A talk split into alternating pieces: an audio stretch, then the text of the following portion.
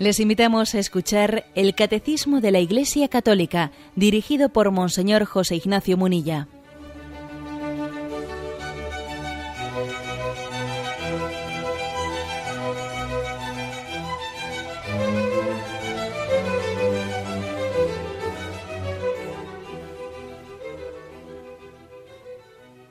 Un cordial saludo a todos los oyentes de Radio María.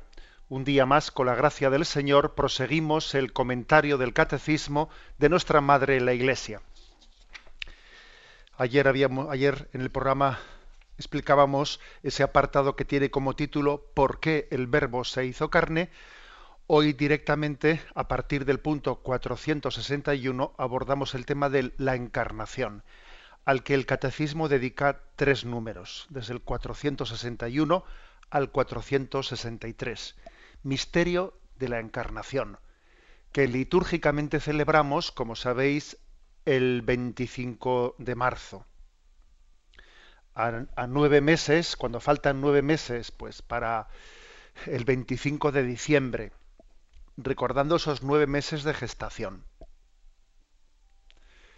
Es, eh, es conmovedor eh, ser conscientes de que eh, Jesús vivió en su encarnación, vivió toda esa etapa en la que el ser humano se desarrolla en el interior de nuestras madres, en ellas.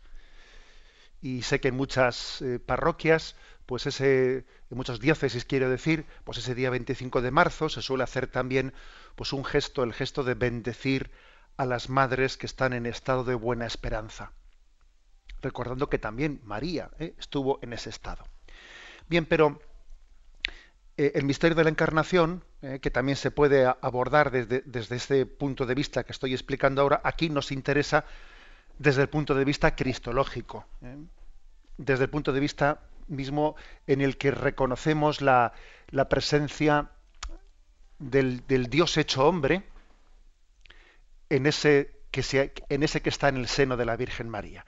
Entonces el punto 461 dice, Volviendo a traer la frase del prólogo de San Juan, ¿no? El verbo se hizo carne, Juan 1.14, la Iglesia llama encarnación al hecho de que el Hijo de Dios haya asumido una naturaleza humana para llevar a cabo por ella nuestra salvación.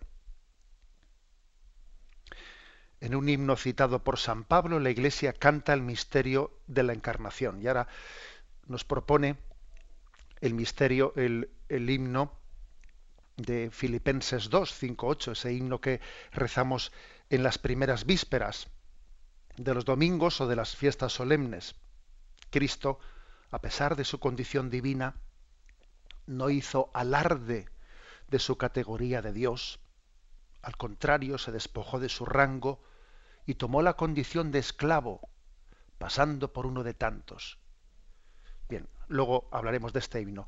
Pero aquí, em, quizás lo primero que yo quisiera arrancar es arrancar diciendo que este himno de Filipenses 2 comienza diciendo, tened entre vosotros los mismos sentimientos que tuvo Cristo. Es decir, parece como que la encarnación, ese hacerse hombre, ese asumir la condición humana, es como si nos dijese, fijaros que hay, eso tiene algo de inimitable, pero tiene algo también de imitable. Es decir, claro que la encarnación es única, solamente Dios pudo encarnarse, solamente Dios pudo hacerse, hacerse hombre.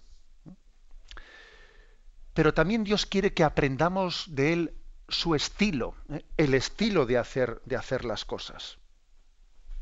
Hay algo de inimitable, ¿a qué me refiero? Pues que solamente Dios puede asumir la condición humana. Él tomó una decisión por puro amor, por pura misericordia, de llevar a cabo la salvación, no desde lo lejos, ¿eh? no desde fuera, sino desde dentro. Hay dos maneras de ayudar. Eh, también eso nosotros lo, un poco, ¿no? Nos podemos asomar a ese misterio. No es lo mismo ayudar a alguien, pues desde mi situación, ¿no? Enviándole algo, te envío una limosna o te envío, ¿eh? Ahí te, envío un giro, ¿eh? te he girado una, ¿eh? unos euros, eso es una cosa. Pero otra cosa muy distinta es, no, no, no, te ayudo desde fuera, sino que comparto tu condición, asumo tu condición para llevar a cabo el, el don de la salvación. Bueno, pues este Dios ha asumido la naturaleza humana, ha asumido nuestra condición humana, nos ha salvado desde dentro. Cual cambia completamente ¿no? pues el tipo de concepción y de relación que podemos tener con Él. No podemos sospechar, no podemos eh, estar eh, desconfiando de que Dios es alguien que no nos entiende, que no nos comprende, que, claro, Dios está allí, yo estoy aquí, eh, y esa especie de lecturas que a veces hacemos inconscientes ¿no? o poco sensibles a reconocer el hecho de que yo no puedo, no, no puedo quejarme de que Dios no me entienda, no me comprenda. Bien, bueno, este es el, el hecho único y repetible de, la encarnación. Pero ahora mm, se añade algo más y nos dice, bueno, pero aquí Dios te ha enseñado un estilo, una forma de llevar a cabo, ¿no? de, de acometer la vida. Y por eso dice, tened los mismos sentimientos de Cristo. ¿Y qué sentimientos son ellos? Bueno, el cual, siendo de condición divina, y ahora es cuando nos recuerda que, que en realidad la humildad la humildad, que para él fue despojarse de su condición divina, asumir la condición humana, en realidad para nosotros la humildad es aceptar mi condición de criatura, no pretender ser Dios, no creerme Dios.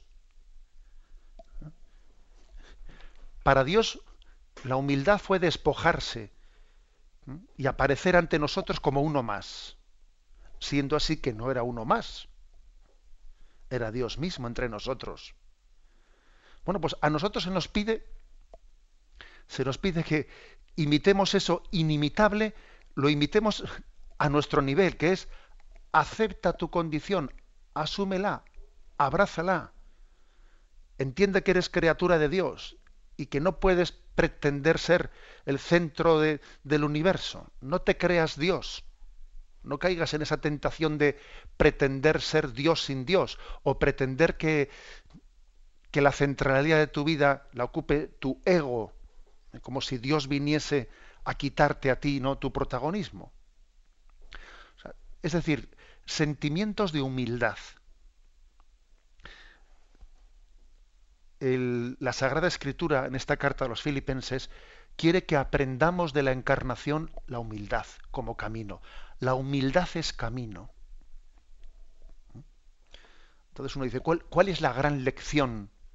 La gran lección que, Dios nos da en la, en la, forma de llevar a cabo las cosas. La gran lección es, es la humildad. Es el camino. El motor de todo es el amor. El motor es el amor. Pero el camino, el camino es, el, es la humildad. Todas las virtudes tienen que estar asistidas por la humildad. De lo contrario, si las virtudes no quedan eh, todas ellas impregnadas de la humildad como medio, como estilo, como método, como camino, eh, quedan, quedan, desvirtuadas. La gran lección, Dios se encarnó por amor. Pero ¿cómo lo hizo? Lo hizo por el camino de la humildad. Bueno, esto quiere decir que cada vez que contemplemos ¿no? el, misterio de la encarnación, tenemos que salir de ese rato de contemplación más humildes. Más humildes. Es que es, es increíble, ¿no? Pues es, uno lo mira objetivamente hablando y es absurdo que nosotros en esta vida suframos y luchemos pues por nuestro afán de protagonismo, por nuestro amor propio que reivindica ¿eh? reivindica pues su, eh, centralidad delante de los demás, que me hagan caso, mi orgullo, mi afán de poder, etcétera. Es absurdo, es absurdo que un cristiano eh, pues no termine de, de imponer la lógica de la humildad en su vida ¿eh? frente a estos sentimientos totalmente contradictorios con lo que es la lección de Jesús, que es la lección dada en la encarnación, la lección de la, de la humildad. Fijaros que eh, cuando dice, tened los mismos sentimientos de Cristo. A mí me, suele ayudar mucho, es una, bueno, una cuestión muy, eh, muy personal o muy puntual que no viene aquí así reflejada, pero suele ser interesante ver en las distintas versiones, en las distintas Biblias, cómo han intentado traducir, ¿eh? porque sabéis que el original, lógicamente, pues está en griego, de la carta a los filipenses, qué distintas traducciones eh, intentando ver cómo se, se, refleja en castellano, en el, en el idioma español, ese, misterio, cómo se dice eso de que tened entre vosotros los mismos sentimientos que Cristo, el cual, siendo de condición divina, y algunos textos dicen, no hizo alarde de su categoría de Dios. Otras traducciones dicen, no retuvo ávidamente su condición de Dios. Otras traducciones dicen, no consideró cosa codiciable el ser Dios. No hizo alarde de su categoría de Dios, no retuvo ávidamente su condición de Dios, no consideró como cosa codiciable. Se ve que el, que el término griego que expresa, que expresa en el original, pues ese, ese misterio de, de, despojamiento, claro, se hace tan difícil ¿no? de, traducirlo al castellano que según los distintos traductores se les dan estos matices. No hizo alarde, no retuvo ávidamente, no, no consideró como codiciable. ¿eh? Él siendo Dios, sin embargo, su condición divina él no la tuvo como, como un motivo de envanecimiento o como algo que le impidiese abajarse. Dicho de otra manera, Dios es tan grande que puede hacerse pequeño. Dios es tan omnipotente que puede hacerse débil. Esto a nosotros nos, ¿eh? nos, supone un, misterio de, sí, sí, Dios es tan grande que puede hacerse pequeño. Y es tan omnipotente que puede ser el todopoderoso y el todo débil. Todopoderoso y todo débil por amor. así tenemos que, eh, que meditar qué significa esto de no retuvo ávidamente, no codició, no hizo alarde de su categoría divina. Fijaros cómo Jesús sí ¿eh? realizó milagros, pero uno va descubriendo en los evangelios que los milagros de Jesús nunca son un alarde. Es más, que cuando se le pidieron milagros como alarde, lo rechazó. ¿eh? Cuando Herodes le dice, haz un milagro delante mío, y Jesús se da cuenta que le está pidiendo un numerito de circo y se niega a hacerlo. Y allí donde Jesús ve que se está pidiendo ¿no? que, que Él exhiba su poder divino, pues no para hacer un signo, un signo de la llegada del reino de Dios o de la misericordia de Dios a los débiles, sino, sino un signo en este otro sentido del alarde, Jesús lo niega. Bueno, insisto que aquí tenemos una gran lección, ¿eh? una gran lección. Después continúa el texto, ¿no? No, no hizo alarde, no retuvo ávidamente, eh, no consideró cosa codiciable el ser igual a Dios, sino que se despojó de sí mismo. Otras traducciones dicen, se despojó de su rango, se despojó de su grandeza, se despojó de su condición. ¿Mm? Apareciendo en su porte como hombre. ¿Mm? Siendo uno más. ¿eh? Por lo tanto, creo que el misterio del despojamiento, bueno, que, obviamente estamos, no estamos diciendo que Dios dejase de ser Dios para ser hombre. No, eso no lo dice el misterio de la encarnación. Dios no deja de ser Dios para ser hombre. ¿eh? Asume su condición humana plenamente sin, sin que eso retraiga ¿no? su, su condición divina. Pero es verdad que la oculta que la encarnación supone el ocultamiento de la divinidad. Y entonces hay un, hay un misterio de, digamos, de, de ocultamiento en el que el todo, el todo, el omnipotente, pasa, pasa a ser susceptible de poder ser reconocido o no reconocido. ¿Y cuál es el, el, modo de conocerle? Bueno, pues está muy claro. Él se ha escondido por humildad. Únicamente los humildes le van a reconocer. Si Él ha aparecido así por humildad, si, si la humildad ha sido su camino de mostrarse, solamente ¿no? quien entre en el mismo camino de humildad, el que se haga pequeño va a ser capaz de descubrirle. El que sintonice con el lenguaje de la humildad, del abajamiento y del despojamiento, ese reconocerá al Dios hecho hombre. Es la, la humildad como condición para descubrir el misterio de la encarnación. Tenemos un momento de reflexión y continuamos enseguida.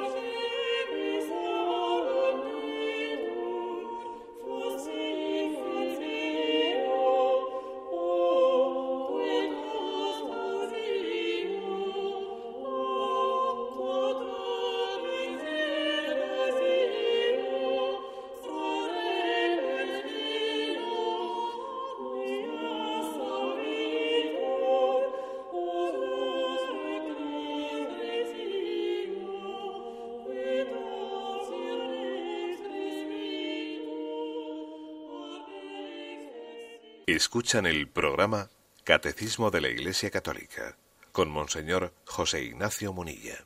Continuamos en esta explicación sobre la encarnación pasando al punto 462.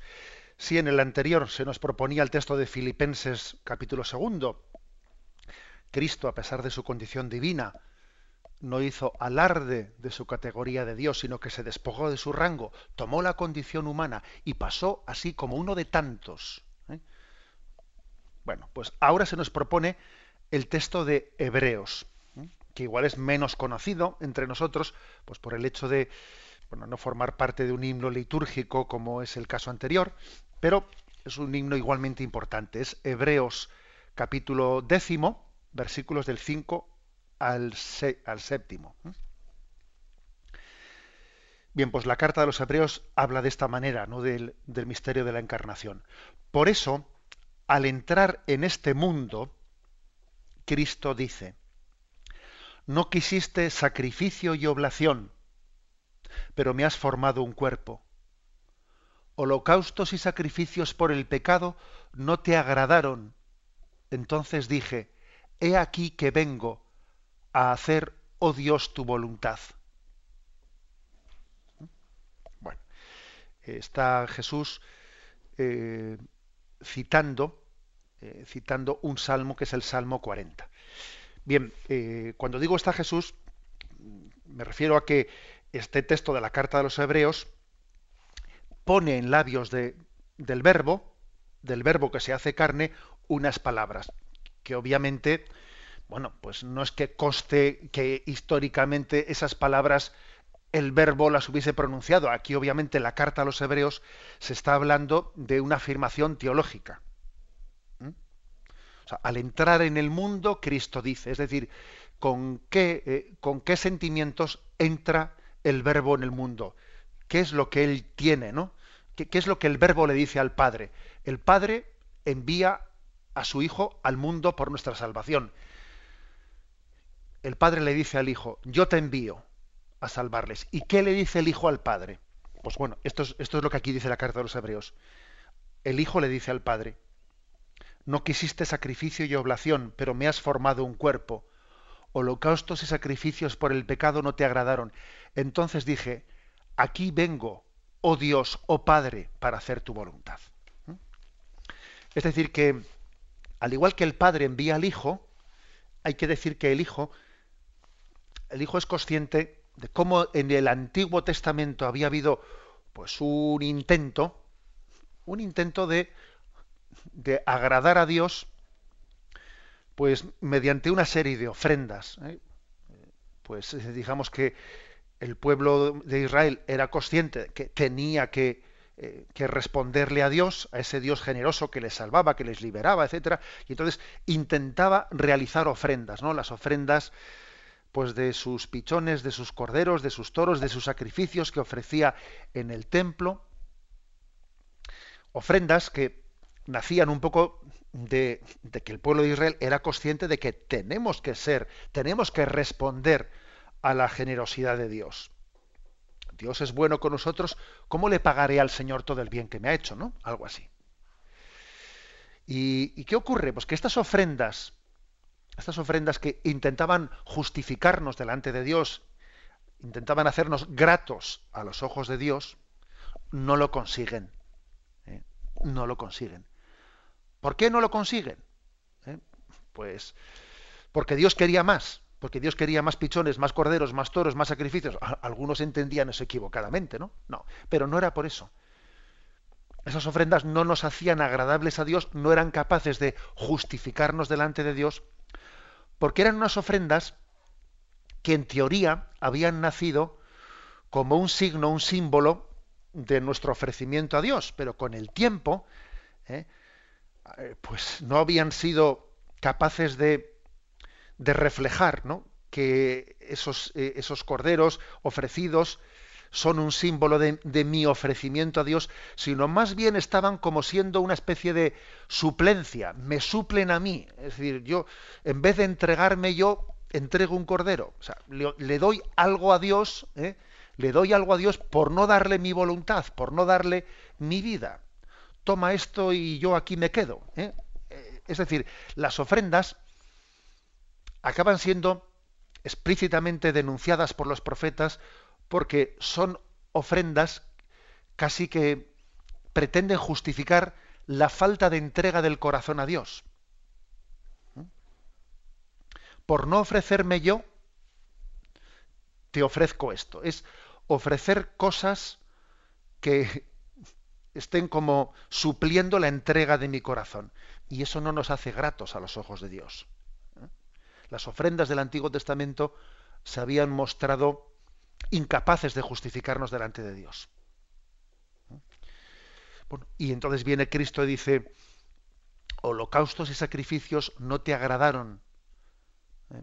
como justificación por nuestros pecados. Y entonces digo, aquí estoy yo para hacer tu voluntad. Es decir, que Cristo, viene Él a ofrecer su voluntad, viene Él a ofrecer su vida como respuesta al amor de Dios. La única manera de responder al amor de Dios es dándole nuestra propia voluntad. Pero ojo, nuestra propia voluntad mm, ofrecida a Dios tiene únicamente valor en la medida en que se una a la ofrenda del Hijo, cuya cuyo sí quiero, sí te amo, Padre, es el que a nosotros nos hace agradables a los ojos del Padre.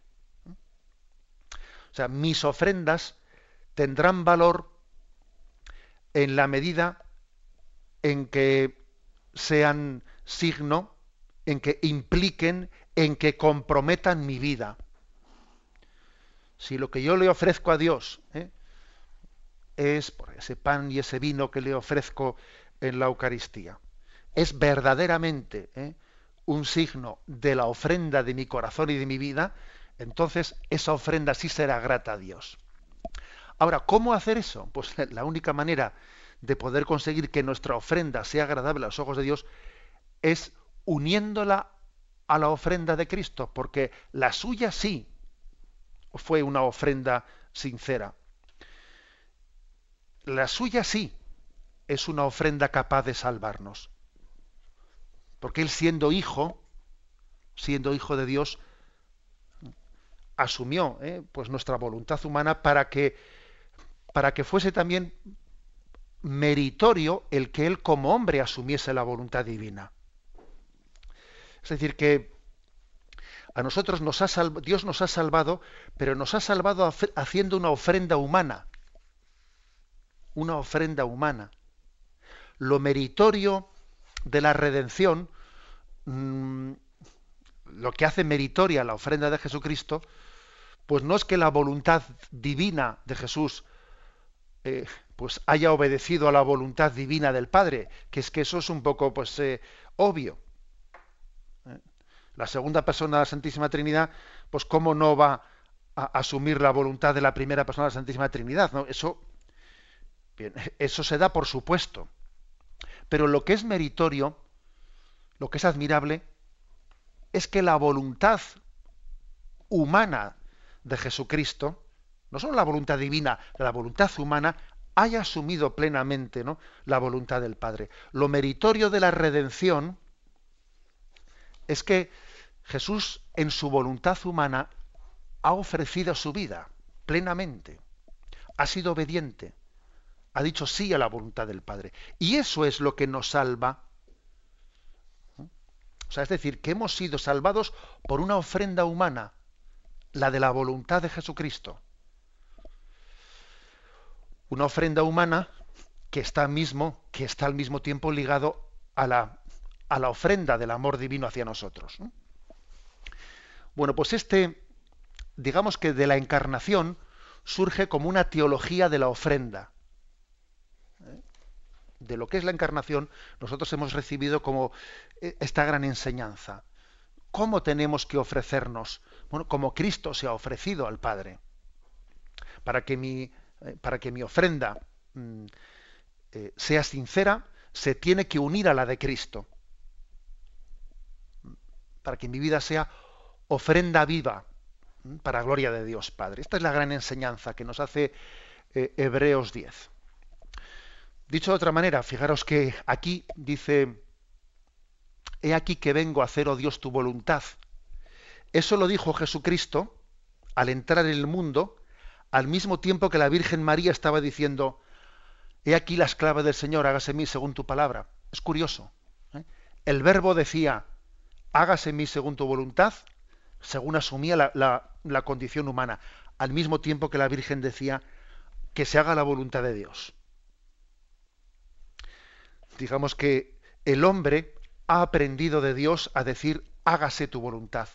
El hombre que está reflejado en la Virgen María ahí, ¿no? María ha aprendido de su hijo a decir, aquí está, aquí está la criatura humana, que se haga la voluntad de Dios. María ha aprendido de su hijo y lo fuerte es que ahora el hijo va a aprender de María porque le va a enseñar, ¿eh? le va a educar.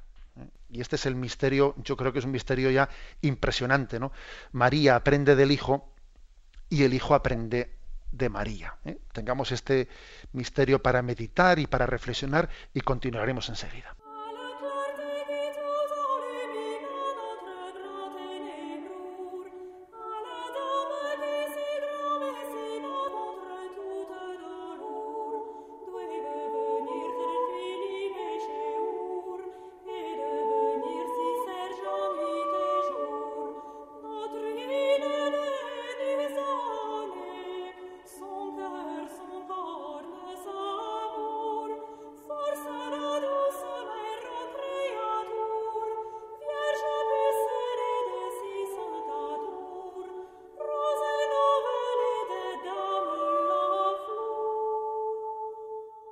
Continuamos en esta edición del Catecismo, pasando al último punto de este apartado de la Encarnación, al 463. Bueno, y es otro aspecto más de la Encarnación. ¿eh? El aspecto anterior, ese aspecto que subrayaba el hecho de que en la encarnación haya habido una voluntad humana de Jesucristo que haya dicho sí al Padre de una manera sincera. Es como si dijésemos, no había ninguna voluntad humana capaz de ser, de responder un sí incondicional al Padre. Y entonces ha venido el Hijo, la encarnación ha tenido como objeto el que haya un sí al Padre, ya que la humanidad no es capaz de responderle generosamente, él mismo eh, envía a su Hijo haciéndose hombre para decirle sí en nombre de toda la humanidad que no ha sido capaz de decirle sí. Y además, no únicamente para decirle él que sí, sino para suscitar en nosotros muchos síes, como suscitó el de María. Él ha venido para que la humanidad pueda responderle a Dios, sí, hágase tu voluntad, te quiero, te amo. Es el motivo de la encarnación. ¿eh? Bien, y este punto 463 que introducimos ahora dice, la fe en la verdadera encarnación del Hijo de Dios es el signo distintivo de la fe cristiana. Podéis conocer en esto el Espíritu de Dios. Todo espíritu que confiesa a Jesucristo venido en carne es de Dios. Primera Juan 4.2. Esa es la alegre convicción de que la Iglesia desde sus comienzos, cuando canta el misterio, el gran misterio de la piedad, Él se ha manifestado en la carne bueno, eh, una autentificación, una manera de distinguir dónde está la auténtica fe cristiana, ¿eh? Es confesar a Jesús venido en la carne. Esto que dice primera de Juan capítulo 4, versículo segundo, eh, tenía su razón de ser, porque ya cuando esto está, se escribe, ya habían comenzado a surgir, antes de finales del siglo I, cuando esta, carta de, San Juan es escrita, ya habían comenzado a surgir determinadas herejías y determinadas deformaciones de la presentación del misterio de Jesús de tipo gnóstico, ¿eh? que se resistían a afirmar pues que, Dios hubiese hecho carne, se hubiese hecho hombre con todas las consecuencias. ¿eh? Les parecía demasiado fuerte eso. ¿eh?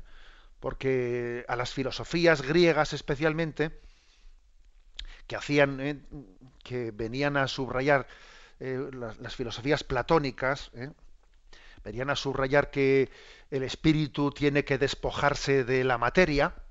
Claro, a quien tiene este, tenía esa concepción filosófica, que digamos lo, que es signo de superioridad es el espíritu despojado de la materia. Claro, a, quien tenía ese tipo de concepciones, que incluso decían que eh, el hombre es como un espíritu encerrado en una cárcel, que la cárcel es el cuerpo, y entonces lo que tenemos que hacer es despojarnos del cuerpo para liberar el espíritu. A quienes tenían esa concepción, claro, se les hacía muy fuerte eso decir que Dios se ha hecho hombre, ha asumido la condición humana y además para siempre se ha hecho hombre. Claro, eso se resistían a creer eso. Y entonces comenzaron a surgir las herejías gnósticas, que venían a decir, no, es que tomó la apariencia de hombre, pero no se hizo plenamente hombre. En el fondo era pues un cuerpo, pero un cuerpo con apariencia humana, pero eh, no tenemos que entenderlo. No, y la iglesia dijo, ¿cómo que no? Se encarnó Además, no, únicamente dice se humanizó. No, no, no, no dice se humanizó, dice se encarnó. Porque la palabra humanizar, bueno, pues podría dar la impresión de que es algo más etéreo, tomó aspecto humano, actitudes humanas. No, no. Se encarnó, tomó carne de nuestra carne. O sea, es por eso eh, San Juan insiste tanto en esto. Y por eso San Juan, que es el Evangelio escrito más tarde, él y sus cartas, es el que habla de encarnarse, hacerse carne. Porque él ve que hay riesgo de este tipo de herejías que viene, sí, bueno, Dios se humanizó, pero, pero existía una resistencia a decir que era hombre con todas las consecuencias. Y, así entendemos que de dónde viene esta frase. Podréis conocer en esto el Espíritu de Dios. Todo espíritu que confiese a Jesucristo venido en la carne es de Dios. Y el que no le confiese venido en la carne, no es de Dios. Es una falsa herejía que, surge en nuestro, ¿eh? en nuestro entorno. Hay tres misterios, si me permitís, que de nuestra fe, que están muy ligados. ¿eh? La encarnación, el creer que tomó la carne humana, la resurrección de la carne, es decir, Jesucristo resucitó su, su cuerpo, ¿eh? verdaderamente resucitó. Esa carne de Jesucristo que había sido depositada en el sepulcro, ¿eh? ese cuerpo de Cristo resucitó, sí, espiritualizado, hecho espíritu, o sea, eh, no, sometido a las leyes materiales, que era un cuerpo que traspasaba eh, en las paredes, sí, sí, ya lo sabemos, sí, pero el mismo cuerpo, aquel que le dijo a Tomás, trae tus dedos y mira el agujero de mi costado y mira los agujeros de los clavos. ¿eh? O sea, que está muy unido el misterio de la encarnación, de la resurrección de la carne y de la presencia real de Cristo en la Eucaristía en la que su carne y su sangre están presentes en el pan y en el vino de la Eucaristía. Estos tres misterios están muy unidos entre ellos. Y claro, cuando no creemos en la encarnación de verdad, enseguida ocurre que también decimos, bueno, pues la resurrección lo que quiere decir es, pues eso, ¿no? Pues, pues que después de, de la muerte algo sigue viviendo en nosotros, pues es una especie como, ¿eh? casi se confunde resurrección con inmortalidad del alma. No, no, perdón, son dos cosas distintas. Nosotros creemos en la inmortalidad del alma y además también en la resurrección. Luego no diluyamos nuestra fe en la resurrección. Y cuando no se cree en la encarnación de verdad, tampoco se acaba creyendo en la presencia real de Cristo en la Eucaristía ¿eh? Con toda su intensidad, sino, bueno, es un símbolo, eso de que Jesús está eh, presente en la Eucaristía hay que entenderlo como un signo, como un significado del alimento. Mire usted, precisamente por la falta de fe en la encarnación, por no entender que Cristo, o sea, que, el, verbo se, hizo carne, se manifestó en la carne, por eso después, esto son como una especie de efecto dominó un efecto dominó que todo este otro, ¿eh? este cúmulo de, verdades de fe, las relativizamos, hacemos una fe relativista, porque no nos hemos tomado en serio la encarnación. Porque lo que más, ¿eh? lo que el espíritu soberbio humano se resiste a creer es que Dios se haya hecho uno de los nuestros, que Dios se haya hecho hombre. Es curioso que a veces nos quejamos de que Dios esté lejos, y luego cuando viene a nosotros decimos, bueno, es que, no esté tan cerca, porque claro, si está tan cerca me, marca mucho el camino. ¿eh? Y entonces yo no me hago un camino a mi medida. Entonces, a ver si nos aclaramos ¿eh? que esta resistencia que existe en nosotros, ¿no? Eh, en este espíritu soberbio humano, a aceptar plenamente el misterio de la encarnación, es un decir, es, es, casi una lucha interior entre decir, eh, le pido a Dios que venga, pero cuando viene me, resisto ¿no? a, acogerle plenamente. Bien, la, presencia, la encarnación, pues, no es abstracta, no es ahistórica, no, no, tuvo lugar en la historia, en las entrañas de la Virgen María. ¿eh? Y hay que decir, ¿eh? pues que hubo un tiempo, hubo un tiempo en el que el Verbo de Dios, la segunda persona de la Santísima Trinidad, fue un embrión humano. O sea, que pasó por, por, ese, por esa etapa embrionaria y, más tarde pues por, la etapa fetal y por es que es, es, impresionante no que nosotros nos podamos y si alguien hubiese atentado hubiese atentado contra contra ese hijo de María en esa etapa de la vida, si hubiese eh, cometido un aborto alguien, ¿no? Pues hubiésemos cometido un homicidio que al mismo tiempo hubiese sido un deicidio. Bueno, ya sé que estoy diciendo palabras fuertes, pero es que esta es la consecuencia de la encarnación, ¿eh? de nuestra fe en la encarnación. Bueno, eh, termina el punto 463 diciendo que mm, la primera carta a Timoteo a la encarnación le llama el gran misterio de la piedad. solemos proclamar esta lectura en el entorno de, las Navidades, del día de Navidad. Se ha manifestado la piedad, ¿eh? se ha manifestado el misterio de la piedad. ha sido manifestado en la carne. ¿Qué significa esto del misterio de la piedad? ¿Eh?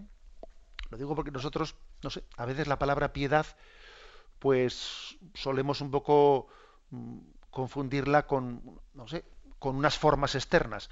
Una persona piadosa, pues no sé, alguien que se recoge mucho eh, rezando, etcétera. No, pero obviamente aquí el misterio de la piedad eh, no se refiere a, determinadas formas externas, que uno es piadoso, eh, en el sentido de que, mm, pues no sé, se arrodille o, o pronuncie muchas oraciones vocales, etcétera. No, no se refiere a eso.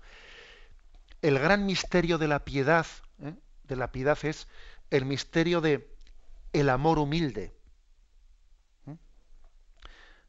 Piedad es el misterio del amor humilde que nos llama a su intimidad. ¿eh? Si me pidiesen a mí, pues resumir o definir la piedad en este sentido teológico, ¿qué significa eh, la piedad? Yo diría amor humilde que nos llama a su intimidad. Esas tres características, ¿no? El amor de Dios, humilde en el camino que ha tomado el camino de la humildad para llamarnos a su intimidad. Esa es, ese es el misterio de la piedad manifestado al hombre, manifestado en la carne. Bueno, de ahí que, que, cuando se habla de el don de la piedad, entre los dones del Espíritu Santo está el don de la piedad, ¿no? Bueno, pues el don de la piedad en el fondo es el don de decir tengamos plena confianza con Dios, eh, sepamos eh, ponernos plenamente en sus manos, ¿no? Ese es el don de la piedad. ¿eh? Que tú aprendas que seas un hombre que viva en presencia de Dios y sepas acogerte plenamente a Él. Eso es el don de la piedad. Que lógicamente se traducirá en tener oración profunda, etcétera. Pero, mm, digamos, el don de la piedad, el misterio de la piedad, desde el punto de vista de Dios es el amor humilde que nos llama a su intimidad. Y desde el punto de vista nuestro, el don de la piedad, eh, pues es el don que nos da el Espíritu Santo para confiarnos plenamente en Él, abandonarnos, abandonarnos en su amor. Eh. Es visto desde su lado o desde el nuestro. Eh. El término piedad puede ser expresado en ambos sentidos. Cuando se mira desde el lado de Dios, se le llama misterio de la piedad, y cuando se mira desde nuestro lado, se le llama don de piedad. El misterio es el de Dios que se manifiesta y el nuestro es el don, el don que recibimos para abrirnos a ese don, a ese misterio que se nos está revelando.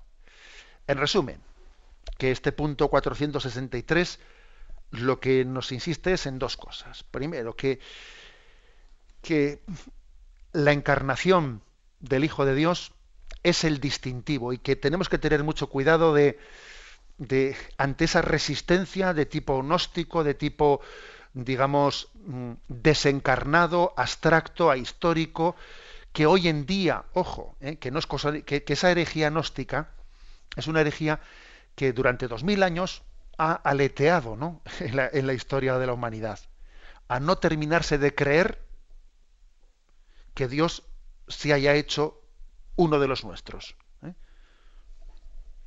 no, terminas resistirse ¿no? a tanta cercanía de Dios. Se, dice que se piensa el ladrón que todos son de su condición y a nosotros precisamente nos cuesta creer ¿no? en que el amor de Dios haya sido tan cercano. Digamos, estar atento ante ese tipo de presentaciones del cristianismo, pues etéreas, desencarnadas, de la resurrección, de la presencia de Jesús en la Eucaristía, etc. Y la segunda afirmación de este punto es entender que en esa encarnación descubrimos el gran misterio de la piedad, ¿eh? es decir, del amor humilde de Dios que nos invita a la intimidad con Él. Lo dejamos aquí, damos paso a la intervención de los oyentes. Podéis llamar para formular vuestras preguntas al teléfono 917 107 700 917 107 700.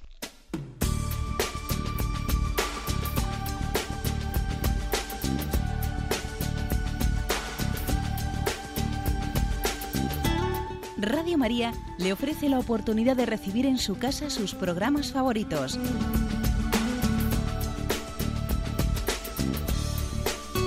Ahora lo puede hacer a través de nuestra página web www.radiomaria.es o bien llamándonos al 902 500 518.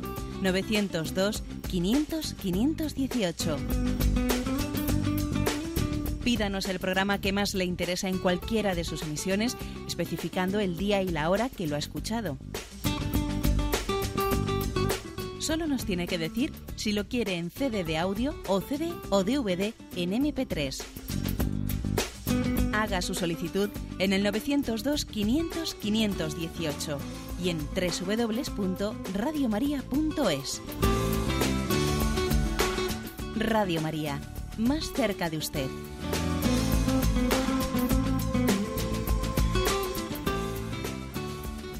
Escuchan el programa Catecismo de la Iglesia Católica con Monseñor José Ignacio Munilla. Sí, buenos días. ¿Con quién hablamos? Buenos días, la muchachita de Jerez, la cieguecita. Adelante, adelante, encanta saludarle. Mm, igualmente. Pues mire, mm, se dice que, bueno, eh, yo leo, a mí me gusta mucho San Pablo, San Pablo Apóstol, yo soy muy paulera, muy de Pablo, porque es que mm, él tiene muy establecido bien los carismas de Jesús y el querigma, vamos, que, que Pablo nos lleva muy bien. Entonces, si, si Pablo decía, dice, mm, ya no vivo yo, sino es Cristo quien vive en mí, y Cristo, el Dios, se manifiesta en las cosas más pequeñas. Entonces yo también soy una persona que pertenezco a una cofradía religiosa, aquí en Jerez de la Frontera, y también soy hermana del Camino Neocatecúmeno.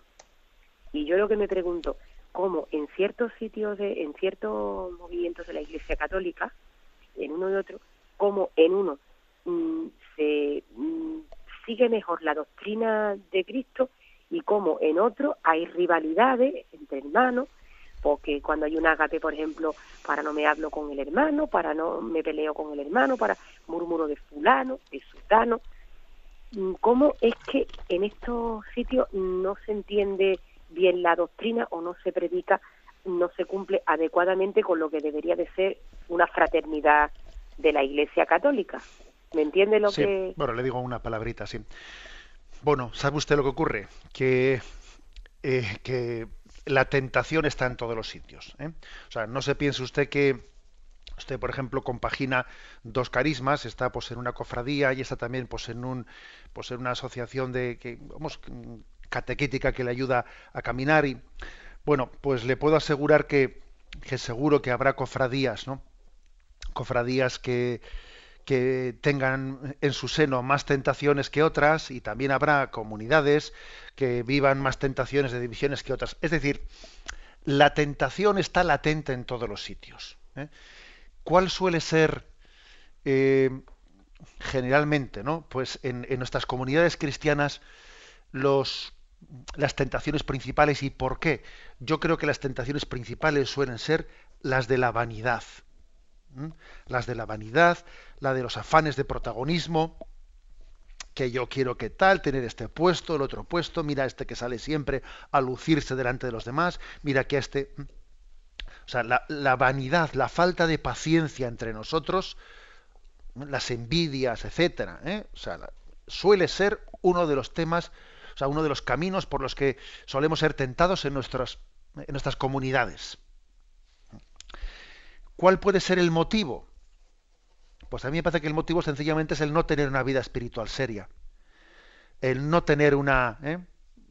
Pues no estar acostumbrados a, confrontarnos entre nosotros, a tener corrección fraterna, no estar acostumbrados a, que mis acompañantes en el, me, corrijan y me digan, en esto no vas bien, en esto sí vas bien. ¿eh? O sea, que no estamos acostumbrados a eso, ¿sabes? Y no tenemos dirección espiritual y no tenemos una confesión frecuente en la que nos acusamos de nuestros pecados, sino que, cuando tenemos una vida espiritual floja, enseguida lo que suele ocurrir en nuestras comunidades es vanidad, eh, el orgullo, mi puesto. ¿eh? Entonces, todo el mundo tiene que examinarse de esto. ¿eh? Esto suele ser uno de los males principales entre el grupo de catequistas de una parroquia, entre la cofradía de no sé qué sitio, entre un movimiento en el que también hay piques.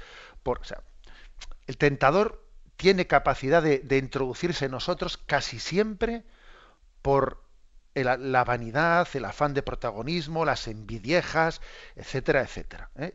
¿Y cuál es el, antídoto? El antídoto es, es la humildad, pero claro, una humildad no teórica, sino una humildad que asuma la corrección fraterna, que asuma la acusación de nuestros pecados, que asuma el camino de, la dirección espiritual, etcétera, etcétera. El camino de la humildad, que precisamente toma ejemplo de la encarnación de Dios, es que es básico. ¿Mm? Damos paso a un siguiente oyente. Buenos días. Sí, buenos días, monseñor. Sí, llamo desde la, desde la diócesis de Madrid. Adelante. Y le escuché el otro día, que no sé si era grabado o era, o era en directo, hablar sobre la persecución religiosa. Pues, y es que hay una persecución religiosa en un país del que casi nunca se dice nada y, la que quiero muchísimo, que me refiero a México. Y en México, que yo me, que quiero mucho, como le digo, a ese, ese país, pero que yo me he enterado hace muy poco de todo lo que sufrieron y de todo lo que, lo que pasaron. Y bueno, pues mí un poco que parece que, que se debiera de decir, porque, porque hay que ver qué fe tienen y me refiero por supuesto al pueblo, ya no porque los gobernantes son otra cosa, qué, se tienen, qué fe tan arraigada y, lo que han pasado y lo que han sufrido y qué pena, qué, bueno, qué pena, qué, qué gozo por otro lado, porque que haya gentes así, le edificaron mucho.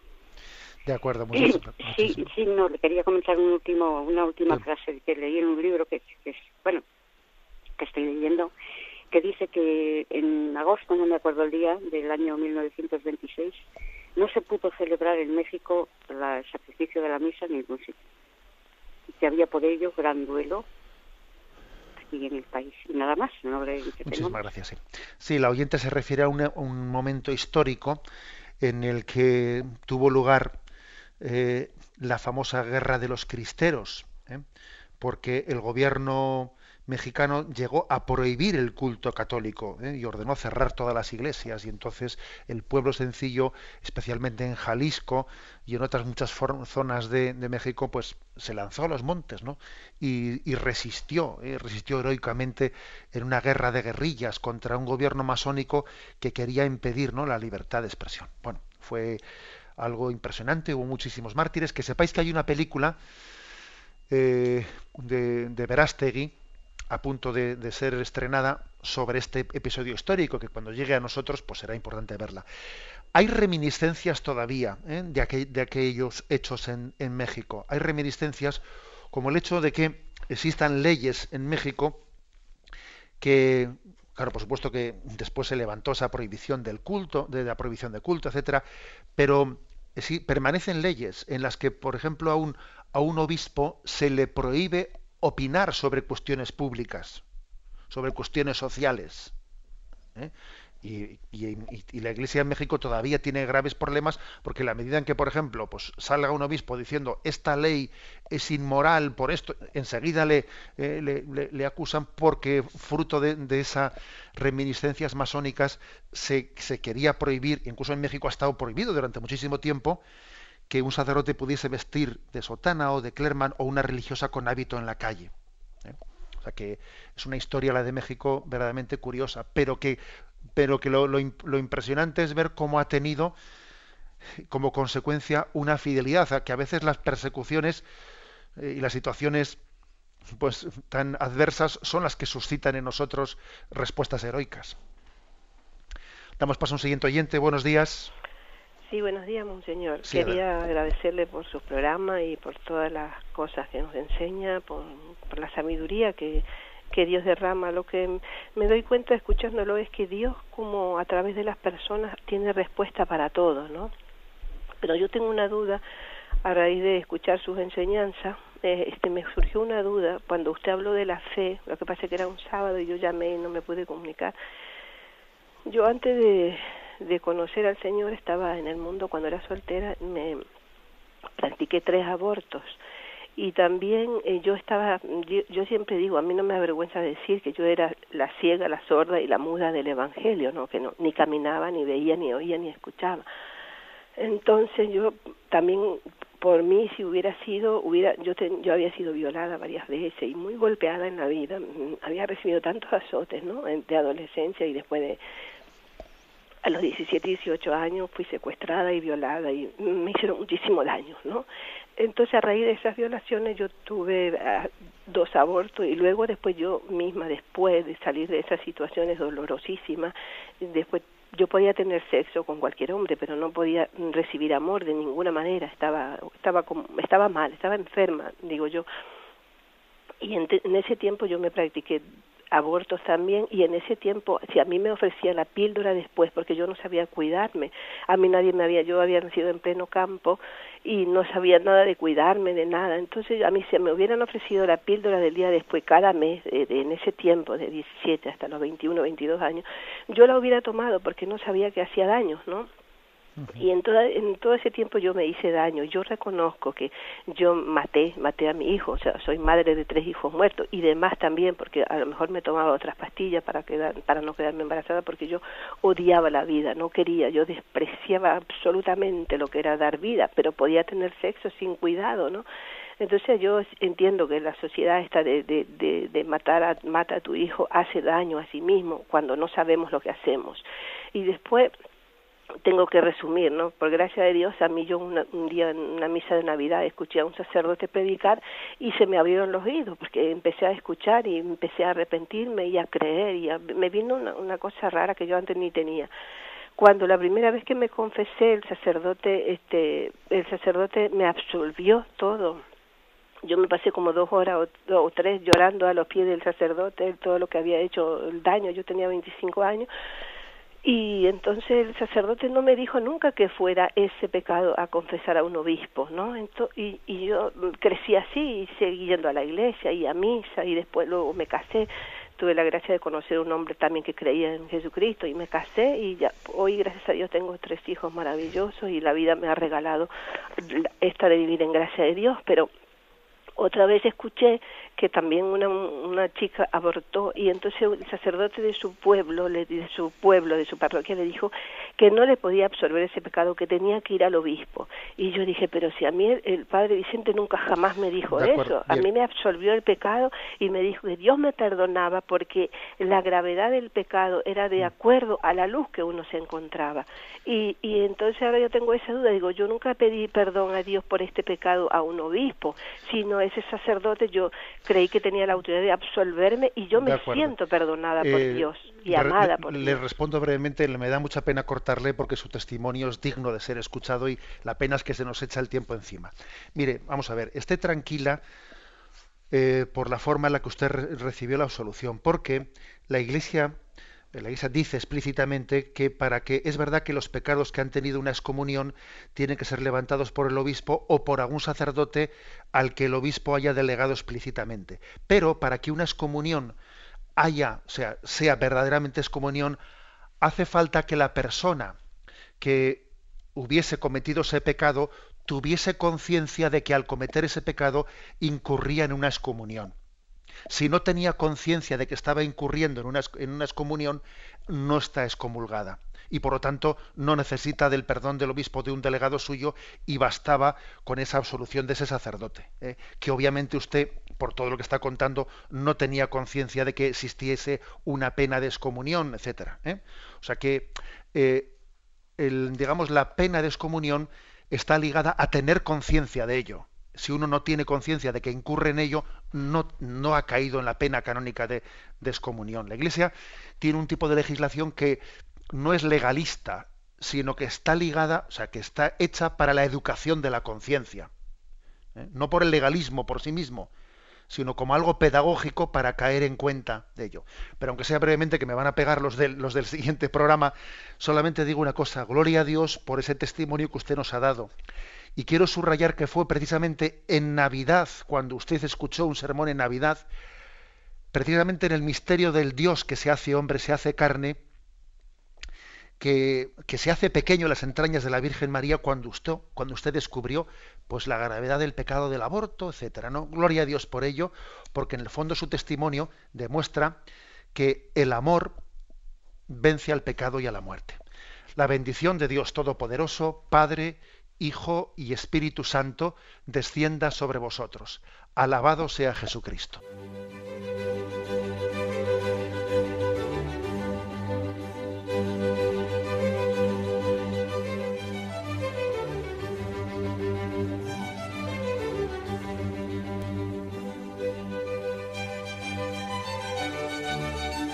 Han escuchado en Radio María el Catecismo de la Iglesia Católica un programa dirigido por Monseñor José Ignacio Munilla.